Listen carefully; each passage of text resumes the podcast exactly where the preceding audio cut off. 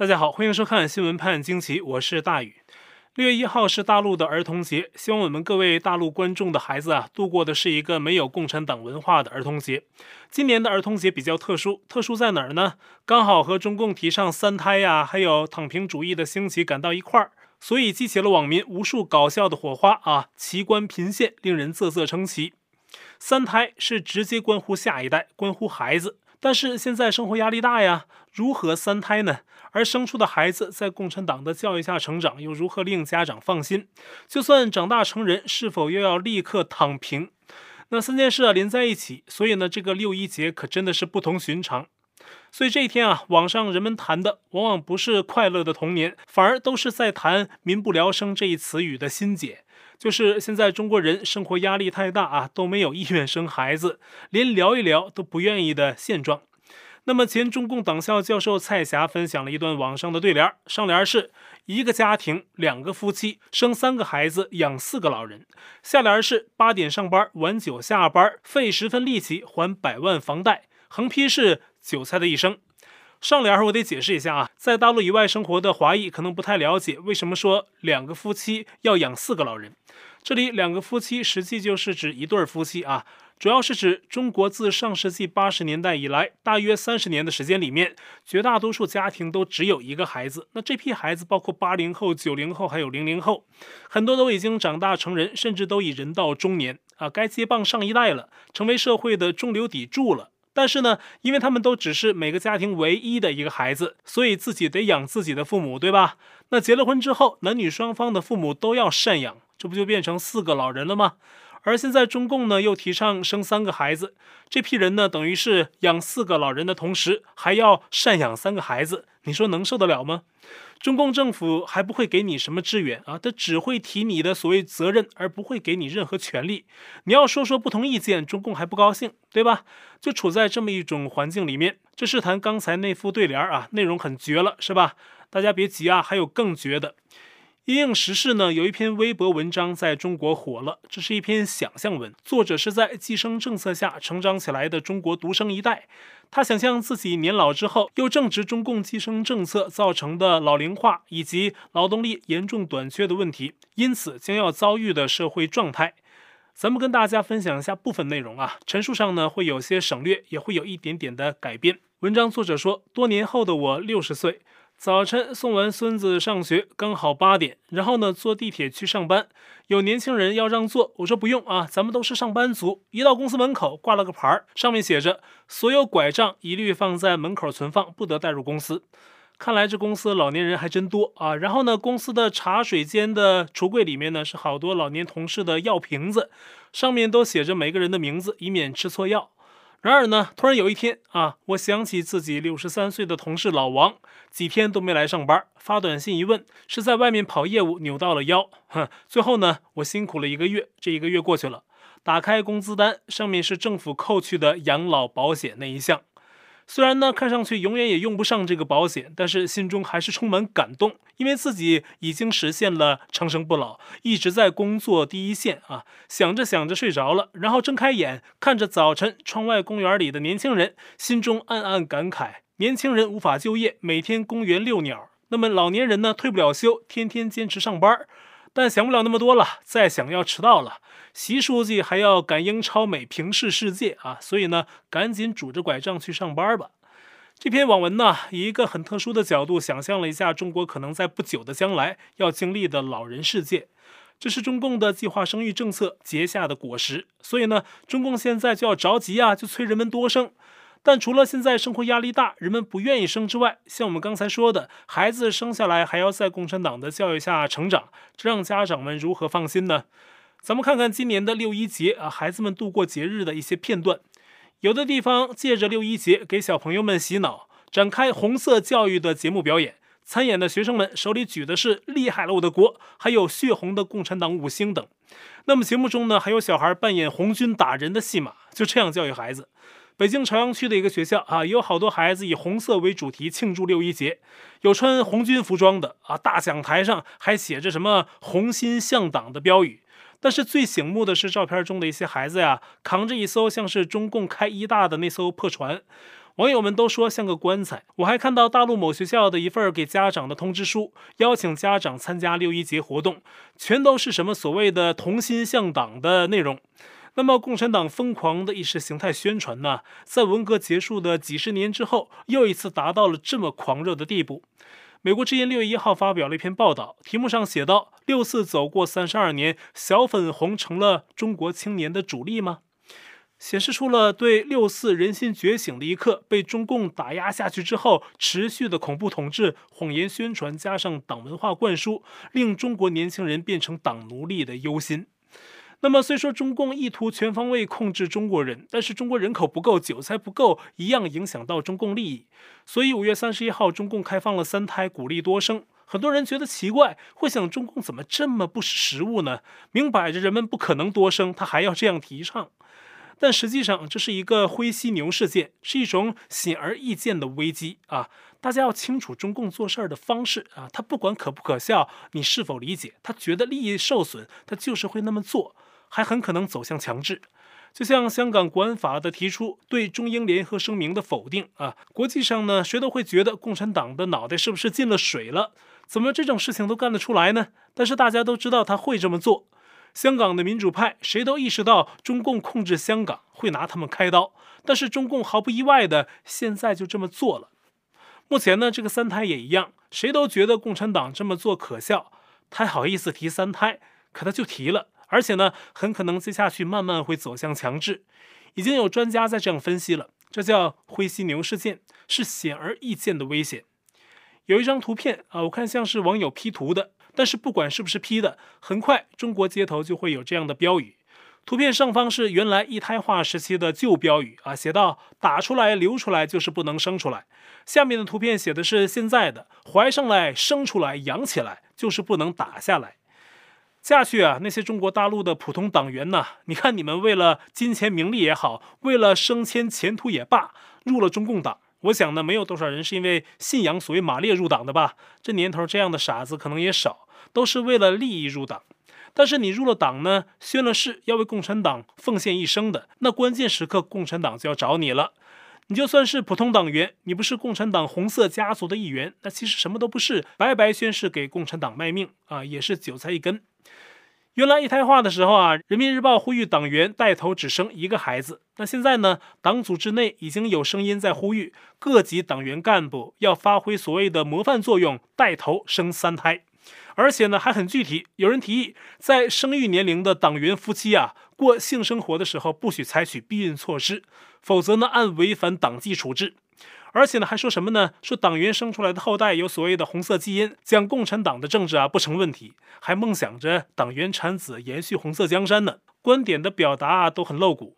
你看啊，成为党员好事儿不一定轮到你，需要你牺牲的时候，党一定第一个想到你。那说到这儿啊，我想跟大陆入过共产党或共青团的朋友说一声，那实际上啊，共产党最邪恶的一点就是要人进入党组织的时候宣誓，说要把一生献给党。但是共产党不信神啊，他也是反宗教的，宣什么誓啊？但是大家发现没有，马克思有明确的记载，他是信撒旦魔鬼的。后面的中共的毛泽东及历代党高官都非常非常迷信风水，他禁止民间信仰，但是自己却迷信得很。所以呢，他虽然宣扬无神论，但是呢，他也懂得誓言呢发出来是要起作用的。最起码呢，人们潜意识里宣过誓是要尽量说话算数的。而且呢，可能冥冥中真被记载下来，所以呢，我看有的朋友就说啊，宣誓入党的那个誓言呢是毒誓啊，真的是这样。所以呢，在大陆曾经入过党的朋友，我还建议您呐，去大纪元的退党网站声明退党，包括入过共青团少先队的都声明退出来啊，取消那个毒誓。大纪元的退党网站上在介绍退党的时候提到了共产党必将走向覆灭，同时呢，还有几句是这么说的啊。如果有一天神指使人类的谁对共产党清算时，也一定不会放过那些所谓的坚定的邪恶党徒。我们郑重声明，所有参加过共产党与共产党其他组织的人，赶快退出，抹去邪恶的印记。一旦谁对这个魔教清算时，大纪元储存的记录可以为声明退出共产党和共产党其他组织的人作证。所以啊，曾经在大陆入过共产党、共青团少先队的，我建议您呢，都去那个退党网站上发一个声明，而且用化名、笔名一样有效。主要是您这个人动了真正的心思要退出啊，发出的声明就算数。这是刚才谈到中共党组织谋划着啊，呼吁党员在生三胎上起表率作用啊。咱们引述说了这么多，现在呢，话说回来，除了党员团员，其他没入党的普通民众，党组织现在也想着你啊，说党中央啊要严格控制所谓的避孕套啊、避孕药的销售，绝不允许医院做人流手术，而且呢要把这作为一项政策出台等等。总之，目的呢就是要让你生出来。对于那些想躺平的年轻人，党也没有忘记你。现在已经开始对躺平思潮下手。大陆社群网站，比如豆瓣上啊，多个讨论躺平的群组被删，相关词条成了违禁字。在党看来，你不给党从事生产，无异于造反。所以呢，现在开始出手，心里可能会想啊，还想躺平？躺下去呢，也要开出坦克，逼你们站起来。刚才我们没提啊，每年大陆的六一儿童节紧跟着还有一个敏感日，大家都知道是六四。当年六四的学生们提出的口号之一就是结束一党专政。三十二年过去了，这个口号依然适用，而中共此刻的专政力度也越来越凶猛，因为社会的异议啊，外界的反感呢，都像火焰一样越来越猛。中共为了稳固统治，必然要施加一个反作用力，把这股火焰不安全感压下去，所以表现上呢越来越强势。实际上啊，是统治不牢了，而统治的根基在哪儿啊？人心啊，就是人心上。历史上任何一个政权，一旦人心不复，很快就完。共产党用他的邪恶理论欺骗过人，画过共产主义大饼，蛊惑过人，也利用中国廉价劳动力带来的经济利益啊，利诱过人。现在呢，这一切都没有了，他也就快走向完结了。但习近平们不信，现在呢，还要利用共产党维护统治。六月一号，中共新华社发出一篇文章，是中共中央加强对一把手和领导班子监督的意见。内容是说，习近平要党中央加强监督中共体制内高级干部。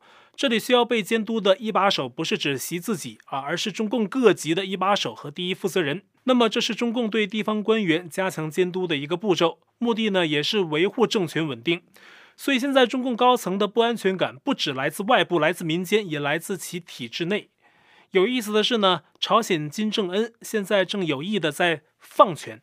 为什么放权呢？这不是真的放权啊，而是把集中于一人的领导改成不同的人集体领导，这样呢，权力分担一点啊。重点在于，一旦有什么事儿了，有人就可以担责任嘛，就不是金正恩一个人的责任了。同时呢，金正恩自己呢，可能也不用那么累啊，更多去享受。啊，可能是这样啊。那么具体金正恩是怎么做的呢？根据六月一号韩国媒体的报道，他呀修改了朝鲜劳动党的党章，他自己继承了父辈的称呼，叫总书记。下面呢设置了一个二把手啊，叫第一书记。那么金正恩的父亲该怎么办呢？啊，就被称为永远的总书记，就这么做的。中共的小兄弟朝鲜尚且知道安排别人分权，一旦有事儿呢，找找替罪羊。但是呢，中共这边却是加紧集权，什么权力都放在自己手上，最后呢，什么责任也都是这个人的。而习近平现在为了巩固权力，也在中国各个关键地方官的职位上下派自己的人。例如，最近一个新的调整，就是习啊，把自己原本在浙江省的旧部楼阳生，从山西省委书记的任上调到河南去做省委书记，而原本的河南省委书记王国生，则是呢直接卸任。而王国生被认为是江派人马，是江泽民、曾庆红的重要棋子儿之一。这说明啊，习近平在二十大前的卡位战啊，又下了一城。而他的旧部楼阳生，分析人士说他是习的暗器，曾在二零一四年调任山西省委书记之后呢，摧毁了跟习作对的山西帮，现在又调往河南，可能又要帮习做一些事。面对习近平的布局卡位啊，江派当然是受到挤压而不满啊。最近呢，有一些党媒发出的文章就被认为是醋意十足的江派放出来酸习近平的。一篇呢，就是我们之前节目跟大家介绍的，总部在北京的多维网。刊文说，危险的中共党史正以一种虚无代替另一种虚无，意思是说，现在习近平推的党史是以一种瞎编乱造代替另一种瞎编乱造。五月三十一号，新华社旗下的中共党刊物《半月谈》又发表文章说，避免党史学习教育陷入误区，提到了三个误区，就是说什么不要表面化、片面化、过场化。外界认为呢，这文中有意暗示习近平不要只讲自己，也多讲讲前代的那些党领导。随后呢，半月谈又在六月一号首页刊文，发了个题目是“拿考核说话，干部能上能下”。而同在首页的就是习近平的新闻，这被解读是在向习近平喊话，要他能上能下。而现在呀，可能危及习近平地位的一件大事正在发生，就是中共病毒在武汉实验室泄露的问题。五月下旬，突然间，美国主流媒体啊，主要的海外卫生机构都开始正视武汉实验室泄露病毒的事儿。以前完全是当阴谋论啊，根本避而不谈。现在呢，世卫的一个首席顾问就说了，如果接下去武汉实验室泄露一说证实，那么习近平将地位难保。他的原话是说，习近平在中国很可能会被赶下台。所以目前中共病毒溯源的这件事啊，还可能有这样一个深层的内涵，牵扯到习近平的权力延续问题。但是呢，对于这件事的调查仍然是阻力重重，因为中共政府必定是拼命的阻止。而世界上还有一些势力甘愿成为中共的附庸，比如世卫组织本身就被普遍质疑啊。那么六月一号呢，世卫还批准了中共国的科兴疫苗，这是中共国药疫苗之后世卫批准的第二款中共国的病毒疫苗。但是自由亚洲同一天的报道却由受访的大陆疾控中心内部人士爆料说，中共疫苗接种之后出现了种种严重后果。这位受访人士使用了化名蓝小姐。她说，河北省体育馆近日给人接种中共病毒疫苗之后，好多人出现了严重不良反应，有的人在五分钟内死亡，有的人呢很快被送到加护病房急救。外媒为了印证，还特意打电话给了河北石家庄的相关医院，结果跟蓝小姐所言吻合。还有在湖北防疫系统工作的陈先生直言，中共的疫苗对变种病毒根本是无效的。但是官方不承认啊，中共疾控撒谎说不良反应仅仅是十万分之十一，但是实际的不良反应率相当高啊。就是这样，中共还在对台湾打疫苗牌，试图以此假扮笑脸，目的是统战台湾。中共国台办主任刘结一六月一号说什么？台湾人饱受缺乏疫苗之苦，批评台湾政府政治操作，又说中共愿意协助台湾人度过疫情难关。一番话是鼻涕一把泪一把，差点就让人信了啊！结果很快，台湾的陆委会回应打脸中共说，中共近期是一而再、再而三以台湾人民的生命健康为名进行统战操作，但是实际上，中共不仅长期在国际上打压台湾，阻挠台湾参与世卫大会，还阻挠台湾取得中国大陆以外其他国家的疫苗，而且趁台湾疫情加重之时，阻挠台湾友邦的援助。操作疫苗话题，破坏台湾社会团结。陆委会接着说，台湾民众啊，多数已经看清大陆见缝插针的话术，不会在中共的威逼利诱下分化、动摇士气。与此同时啊，台湾社会上下正持续应对疫情。截至目前，已经有大约两周时间，每天都有两百例以上的确诊。台湾双北地区的确诊个案也持续增加。根据六月一号公布的数据，全台新增两百六十七例确诊，还有六十五例校正回归，总计是三百三十二例。其中十三个死亡病例啊，不断增加的确诊患者，使得台湾医疗系统吃紧，前线医务人员的压力很大，啊，患者压力也大。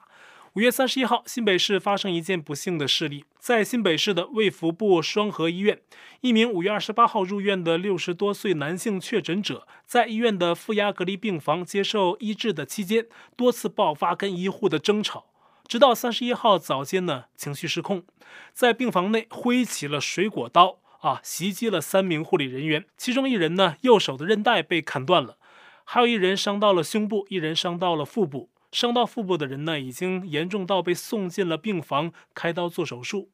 目前此事呢，在台湾医护界有一定影响，大家是议论纷纷。新北市政府已经先期赠予每名的受害者十万慰问金，同时对于伤到手部韧带，恐怕影响到未来工作的人，许诺会妥善安排工作。如果薪资待遇有落差，会以防疫资金提供照顾。目前呢，涉案嫌犯仍在负压隔离病房。有医护表示啊，担心自己还在危险之中，而新北市方面呢，则派遣了警力进入了相应的医院区域。当地的地检署也说，会在确诊者出院之后呢，移送侦办。目前疫情流行，那么很多第一线的医护还有患者呢，肯定是心里会有一定的压力。大家只有相互的善待，互相的扶持，才能更容易度过危机时刻。而根据《纽约时报》六月一号的报道指出啊，目前令人不安的新证据表明，印度变种比英国变种更容易传播。对于世界很多国家来说，这种新变种的传播可能是灾难性的。而这场病毒瘟疫啊，则可能啊即将进入最致命的阶段。目前在东南亚地区已经出现多例的变异毒株，越南更发现了英国与印度混合的变种病毒。马来西亚目前的确诊和死亡人数是双双破了纪录，而在英国、印度、巴西和南非发现的四种可怕的变种中共病毒，全部在泰国被发现了。柬埔寨呢同样严重，该国的首相洪森说，柬埔寨已经处于死亡边缘，其首都地区的死亡人数比上周超出百分之十五。比较受关注的还有中国广州和佛山。近日呢，确诊人数是持续的飙升。广州市已经在刚刚过去的周日啊，采取了半封城的措施。当地白云机场至少五百架航班被取消。而在广州肆虐的正是印度变种病毒，尤其是以当地的荔湾区最为严重。主要区域包括海龙街、白鹤洞街、中南街等街道所覆盖的范围啊，这些严重的区域，日常生活的非必要活动全都被禁止了。每户每天只能有一个人出门购物。有人拍摄了六月一号的广州街道，空空荡荡，往日的车水马龙，现在很多只剩下光溜溜的路面。也是在这一天，广州宣布对至少三十八个区域实施封闭管理，包括荔湾区中南街的全境，以及广州市另外三十七个所有有感染者居住和工作的区域都实行封闭管理。其他未完全封闭的区域呢，一旦发现确诊者就参照执行。此外，佛山呢也开始采取半封城的状态，通过机场、客运、铁路离开佛山的人呢，都必须持有绿码和七十二小时健康证明。而中共国总是不缺乏奇葩的人、奇葩的事儿。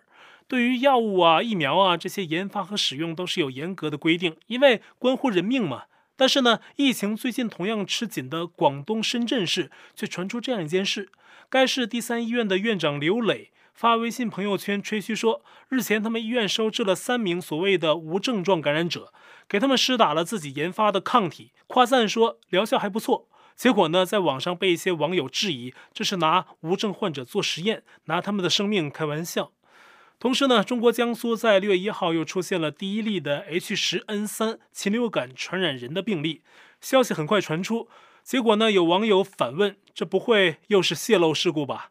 美国前政府对中共的疫情追责追得比较紧，可惜啊，川普在大选中遭遇了。那样的事啊，不过呢，六月一号有一名《纽约时报》的记者却突然发推特说，川普最近悄悄告诉给自己身边的一些人，说他预计自己会在今年八月复职，复什么职？我想大家都明白。这名左媒记者呀，还十分谨慎，说自己只是分享信息，但是呢，为什么突然间分享这个信息呢？令人觉得很有趣。我们正处在一个风云变幻的时代，大家坐稳点儿，真的不知道今后都会发生哪些意想不到的事情。好，我在 Telegram 上面的观众讨论群是 t.me 斜线 xwpajq 下划线 us，节目信箱是 xwpajq@gmail.com，会员部分呢，我们全部转到了网站 u lucky 上，网址是大于 u s dot com 链接我已经在留言区置顶。也欢迎您订阅本频道，并点击小铃铛，获得节目发布通知。那今天节目就到这里了，感谢您的收看，我们下期再会。